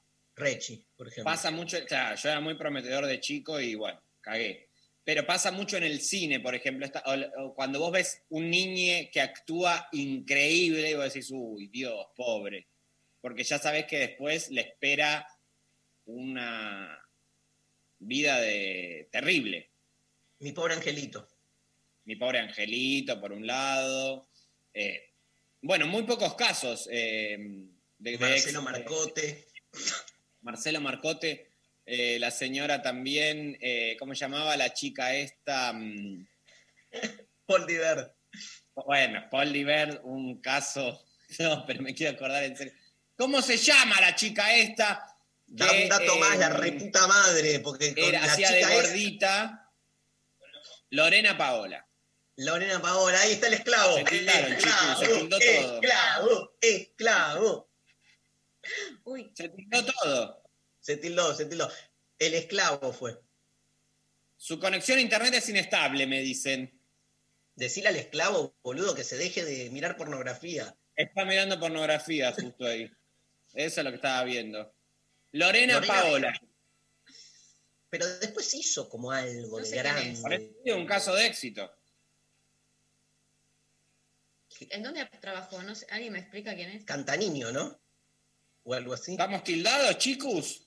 Está con Vos Del estás Moro. tildado. Está con Del Moro en FM 100 ahora. Ah, bueno, se tildó todo. Escúchame. Ay, no, no. Te estás tildando vos y cuando quedás tildado y hablas, se te escucha. Entonces, sos como esa gente que habla para adentro y dice, "Eh, ¿pero qué es lo que está pasando? ¿Le están dando esto? Pero un granjero es. un granjero doblado, un Beverly Rico es. Soy un Beverly Bueno. Rico. Bueno, tiempo. ven aquí. ¿Me pasas un audio, González, por favor? Hola amigues. Bueno, ven, ¿cómo pero andan? ahora ustedes también se quedan cuando recomiendo. ¿Qué pasa? Se está apersonando ¡No escucho un carajo! ¡Pará! Vamos de nuevo. Hola amigues, ¿cómo andan? Yo la trosqueo cuando recomiendo libros y cuando los voy a comprar compro novelas de amor, estilo Gloria Casaña o Florencia Bonelli. Abrazo, los quiero. Bueno, buen día. No entendí lo que es trosquear, eh, perdón, pero igualmente quiero ganar. eh, los escucho siempre, los quiero, siempre les mando audios, eh, siempre le- les, escribo eh, y, los recibo y quiero estar en el festejo de los 100 años. Y aparte quiero estar porque si voy a estar eh, ese día en el Zoom, eh, no puedo trabajar. O sea, yo trabajo con mi tío y quiero tener la excusa para decirle, che, tío, me gané, me gané ahí una entrada en la radio. Eh, así que eh, estaría bueno que me dejes. Así que nada, eso. Los quiero y espero ganar, por favor. 100 años, este chico está del tomate, boludo. Dijo, quiero estar en el festejo de los 100 años. Martín, vos La radio cumple bien? 100 años. La radio cumple 100 años el jueves, ¿no? El jueves de la semana que viene. Pero ¿qué radio? La radio general, el concepto, la categoría de radio. No. Claro. Sí. ¿Sí? Mira. El concepto radio es. A ver, hagamos, hagamos como que se trabó, mira. tipo en la gran Bullrich. Radia- muy radial todo. Muy Muy radial. Estamos jugando entre nosotros, ¿eh? La gente que está del otro lado, bueno, sacamos Bueno, otro- una foto, que nos saquen otro- una foto y la subimos grabado. Dale, Sofi, va, foto. Dale, Sofi, ya.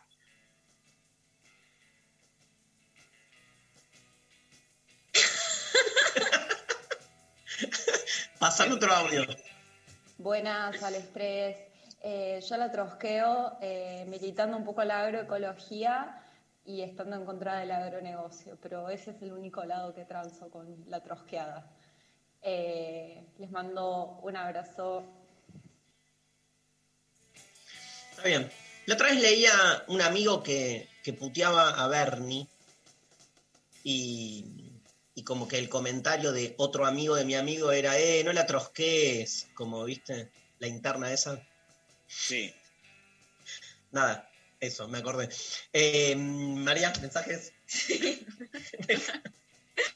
Eh, por Instagram vamos a leer un par. Eh, Alejandro dice, soy trosco en hacer sándwiches cualquier comida. Rechi quedó como Bullrich, dice por WhatsApp. ok. ¿Soy trojo qué? Eh, en hacer sándwiches cualquier comida. Como que cualquier Amo. cosa se mete entre Ay, qué rico. Unas ganas, estoy a dieta hace dos semanas, unas ganas de comer sándwich tengo. Ah. Sándwich de fiambre. Sándwich, o sea, ¿Qué salamín. fiambre? No, eh, mira, ahora me comería un salamín, la verdad, un picado grueso. Ay, sí. Uy, me hace ruido la panza. y un queso de un campo. buen queso. Sí. Oh. Buen pan. ¿Qué más? Eh, Facu, siempre quedo trosco al lado de mis amigos en lo que sea, comida, salidas, deporte. Ya tengo stickers con mi cara con la bandera de la URSS. Bueno, Me encanta. me encantó. Eh, ¿Eso qué es? Instagram.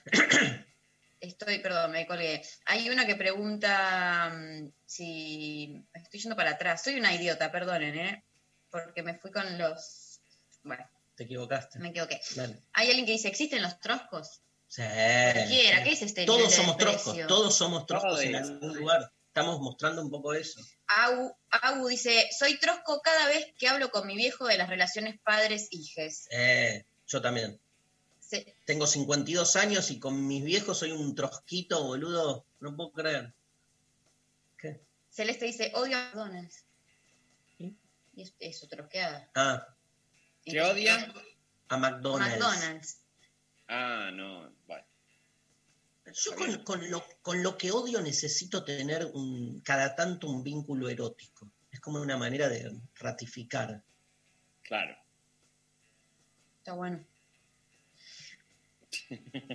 Chicos, chicos, no puedo más con Rechi, no paro de reír, me está prendido fuego. Ja, ja, ja, los amos son lo mejor del mundo, besos a los tres. Se te está incendiando la casa, boludo. Sacalo al, Al esclavo. al esclavo. Es porque está haciendo una exhumación.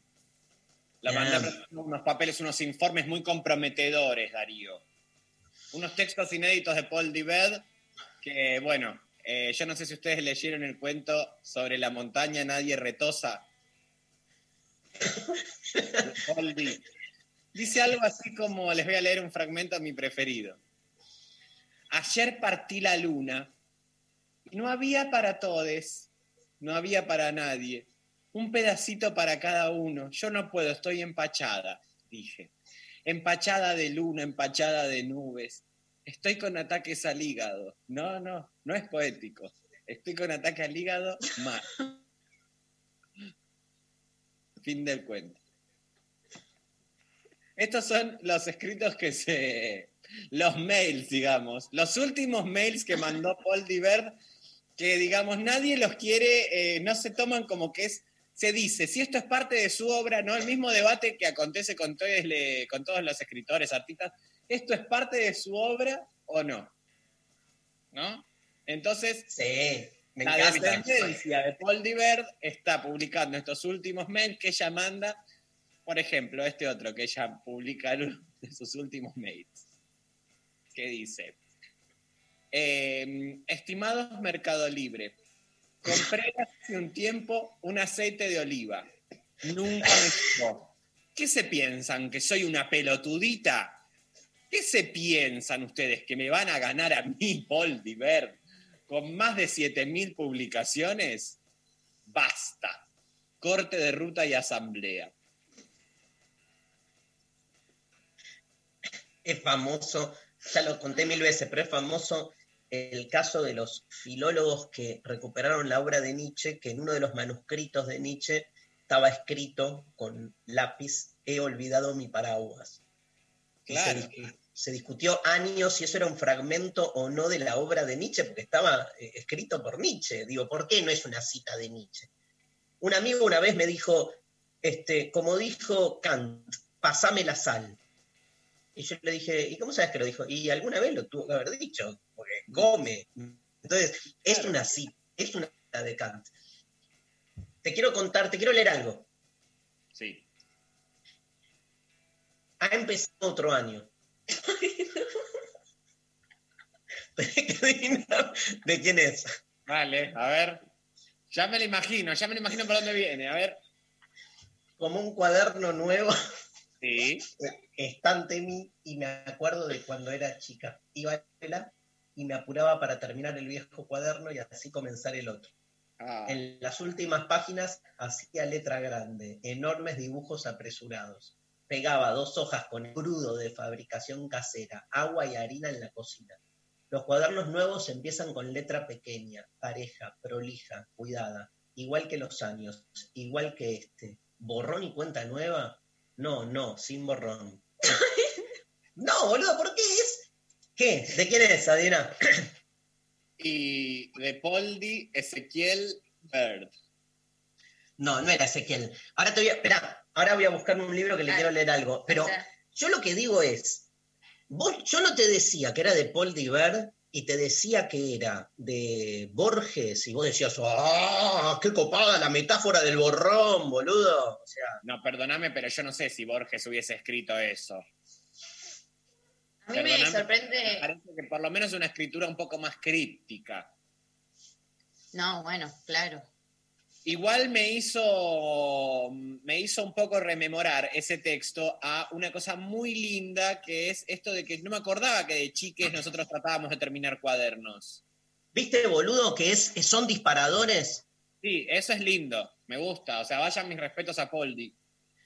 Poldi es como te identificás con las cosas simples de la niñez, viste, que está bueno. Pero te quiero contar, acá tengo un, un libro que me llegó de Ediciones Godot, de el, uno de los para mí más grosos este, escritores e intelectuales del mundo de las letras. O sea, además, este, profesor de teoría literaria, que es Martín Cohen. Sí. Bueno, el, el último libro se llama Me acuerdo. ¿Y sabés lo que es? Acá me, me dice Sofi que. Ahí está. Para que le saque foto. ¿Sabés qué es? Me acuerdo. Son. O sea, lo que hace Martín Cohen es escribir cosas que se acuerda de chicos.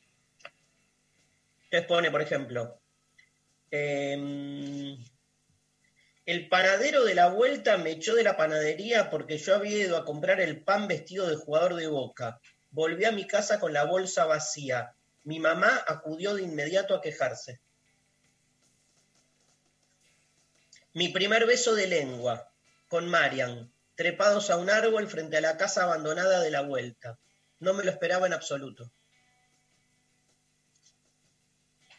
Ni a mi hermano ni a mí Papá Noel nos traía nada, pero los Reyes Magos sí, y en general regalos mejores que lo de los otros chicos de la cuadra. Yo no te digo que es este Martín Coan, y te digo que es Paul Diver, y vos, ¡eh, Paul Diver! Uh, ja, ja, ju, ju, ja, ja, jo, jo. María, yo no sé si vos sos testiga de eh, él, eh, la psicopateada que vivimos acá. Él nos metió, para empezar que ni vos ni yo conocíamos a Paul Diver. es cierto eso. Él la trae a colación, denostándola y ahora somos nosotros los que hay, eh, los detractores de Paul Diver. Nos Yo soy un defensor. Yo hice mi tesis de licenciatura en la, en, en- en- la hermenéutica existencialista en la obra primera juvenil de Paul Diver. El concepto de infancia y la deconstrucción adultocéntrica de eso. Saca Es el Paul que hay en vos. Es muy trosco lo que hizo, porque básicamente generó toda una situación, ¿no? Eh, para llevarla bien al extremo, bien a la mierda, dejarnos bien en la mierda a todos los que estamos al lado, cosa de después quedar bien, ¿no? Y hacer la revolución, claro. Pero esto es algo que lo hace siempre, María. Soy un provocador, por eso vengan a mi curso, Provocaciones Filosóficas, todos los martes, de martes a martes. El otro día molestó Darío que eh, eh, se demoraron unos minutos en comenzar, porque había una situación técnica, comenzaron unos 10 minutos después. Sí. Y entonces toda la gente empezó, uy, no anda, no anda, no anda. Y yo empecé a decir como que sí andaba, como que yo lo estaba viendo. ¿Y cómo? Pero entonces soy yo sola y empezó y se desmadró todo. Y la puta que te parió, me empezaron a insultar, dejá de decir porradas, y otra persona me empezó a seguir el juego. Sí, obvio, yo también lo estoy viendo, hicimos camarilla y todo el mundo quedó histeriquísimo. Me encanta. Este, yo quedé muy tarado porque me enojé mucho porque nada, o sea, porque no andaba y entonces nada, me costó entrar en la clase. No, no, eso no se percibió, la verdad te digo, no se percibió. ¿No Si me te- vieron la cara de orto? ¿No me vieron la cara de orto? Si te No, pusiste no. a llorar igual después. Me puse a llorar porque estaba enojado con la cosa técnica, pero lo hice pasar como que extrañaba a mi primera novia, que no era novia porque nunca me dio bola, porque nunca me animé a decirle que estaba enamorado de ella porque se fue de viaje. Norma. No, Silvia. Lady. Norma es la, la chica de Domingos para la Juventud. Claro. Ah, son varias historias distintas. ¿Qué, Voy a con- qué tanto llamarse Norma, no? Es tremendo. Voy a- ¿Qué, diría Foucault de eso? Norma, Soledad o, Angu- o Consuelo llamarse. Uf. Prefiero no tener nombre. Prefiero soledad, porque de última te tenés como una cosa de, ¿viste? Sí, yo también prefiero. Eh, Soledad Pastoruti prefiero llamarme yo. a ver, cantate. ¡Ay, anda tu cuerpo por los caminos del mundo! Después ella intentó hacer carrera pop. La. Cierto, se hizo más pop últimamente. Más A mí me ocupa la relación con la hermana, que es medio esclava, ¿viste? También como... Sí. Es medio esclava pareja también. La otra vez, tenemos que dar a los ganadores, pero la, Ah, la otra vez vi un, vi un, con mi hijo de nueve años, vi uno de esos, de esas películas pedorras, de esas comedias, este, se llama Desliza, Deslizados, nada, este, ¿cómo se llama? Que siempre me olvido el nombre, Will Farrell, con un rubio que son dos, este, que patinan sobre hielo, ¿no? Y bueno, nada, y se, se juntan, Pablo González la vio, se juntan y, y- y- y compiten contra una pareja de hermanos que están todo el tiempo al palo, los hermanos, bien comedia yankee y, y- y desesperados por ganar y le hacen todas las maldades, y al final la policía los atrapa y los hermanos se miran así, tipo, están todos como encendidos y se besan. Los hermanos. Sí, boludo. Incestos. La- sí, sí. Y, y- y- y mi hijo me mira y me dice, ¿por qué se besan? Nada, eso. No, pero igual es fuertísimo que una película infantil de repente les baje. es Sí, es medio infantil, es para toda la familia, boludo. ¿Cómo hace para toda la familia si hay dos hermanos que se chapan? Y, pero es como, para mí se, se equivocó el, el editing ahí. Sí, eran los actores. En la fiesta de fin de rodaje, culeándose entre todos. Bueno, pone esto. Bueno, hay ganadores. Ganadores, lunes. Bien. Por Instagram, After Peluche, que puso le en mayúscula, eh, le discuto todas las medidas arbitrarias a mis jefes. Bien. Y eh, por WhatsApp, el chico que nos mandó que quiere ganar por los, eh, los 100 años de los- del Mirá. programa para faltar el trabajo. ¿Pero quién decide esto? Lucas. Con ambos se contactan desde la producción. ¿Quién lo decide? ¿Alberto Fernández? Como esto es una radio Fernández. pública. Claro. ¿Quién es el, el escribane? ¿Alberto? O Santi Cafiero. Parrilli. Parrele. Cristina, boludo, Cristina. ¡Eh, Cristina! ¡Cristina! ¡Cristina! Eh, Cristina, que- que- lo que te Que yo quiero el libro de Roque, ¿eh? Vamos con el libro de Roque. Bueno, El domingo me lo. Yo lo leí en ebook. El domingo me lo traen en. Porque la Cebra, Ediciones La Cebra, lo reparte los domingos. Ah, bueno, bueno. ¿Les digo que te manden uno? Decirle que me manden uno, por favor. Dale. Bueno, gracias, Rechi. Gracias. El lunes-. Dejanos un mensajito el lunes por los 100 programas, algo. Dale, ¿cómo que no? Yo sé que estás preocupado trabajando. Sí, tengo que poner las tetas en remojo el lunes a la mañana porque es terrible. Nos vamos. eh, ¿Quién operó hoy técnicamente? Estuvo Sophie Cornell, como siempre, Lali Rombolá, Pablo González y el Chino Cuenca en la operación técnica. Gracias por estar ahí. Nos encanta hacer este programa, programa número 99. Nos vamos, ¿te parece escuchando los Beatles? sí. El tema con el que más me identifico de toda la discografía Beatlemaníaca. I am a loser. Los Beatles, el 20 vestido. Chau, chau. I'm a loser, and I'm not what I appear to be. Of all the love I have won or have lost, there is one love I should never have crossed. She was a girl in a million.